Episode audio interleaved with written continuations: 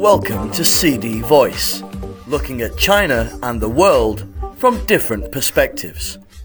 President Xi Jinping and Indonesian President Joko Widodo pledged on Wednesday to foster a new pattern of high level cooperation as both leaders reached key consensuses on the building of a bilateral community with a shared future during a meeting on Wednesday.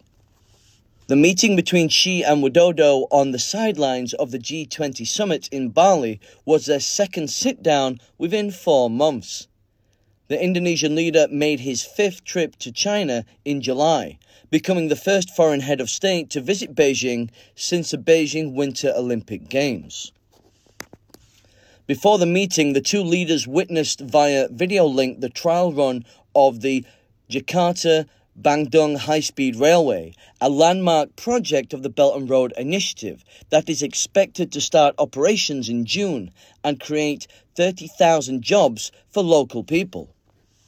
Beijing stands ready to continue furthering the alignment of the BRI with Indonesia's global maritime fulcrum strategy and enabling the completion and operations at an early date of the Jakarta Bandung High Speed Railway, the first high speed railway in Southeast Asia, Xi said.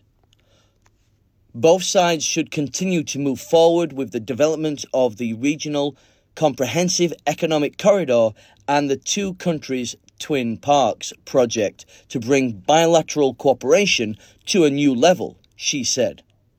The cooperation between the two nations has yielded tangible achievements that not only have benefited the two peoples, but also have had a positive influence at the regional and global levels. Xi vowed continued support to Indonesia in developing a regional production center for vaccines as well as related joint research and development. China will welcome the import of more quality products from Indonesia and will encourage more Chinese businesses to take part in the building of major infrastructure projects in the nation, including the country's new capital and the Green Industrial Park in the province of North Kalimantan, Xi said.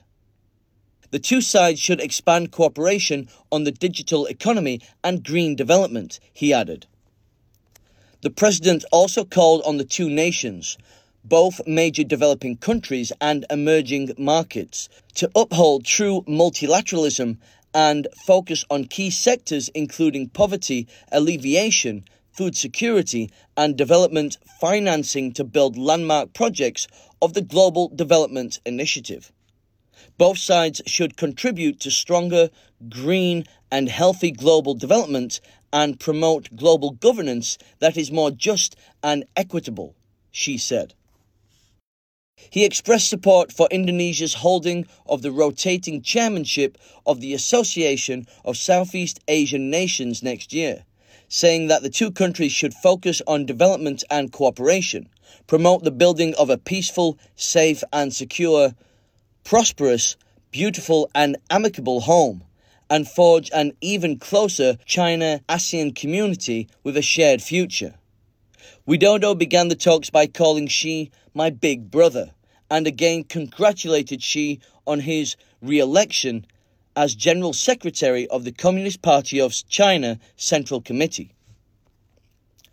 Indonesia appreciates a bilateral cooperation on the research, development, and production of COVID 19 vaccines and stands ready to set up cooperation in healthcare, he said.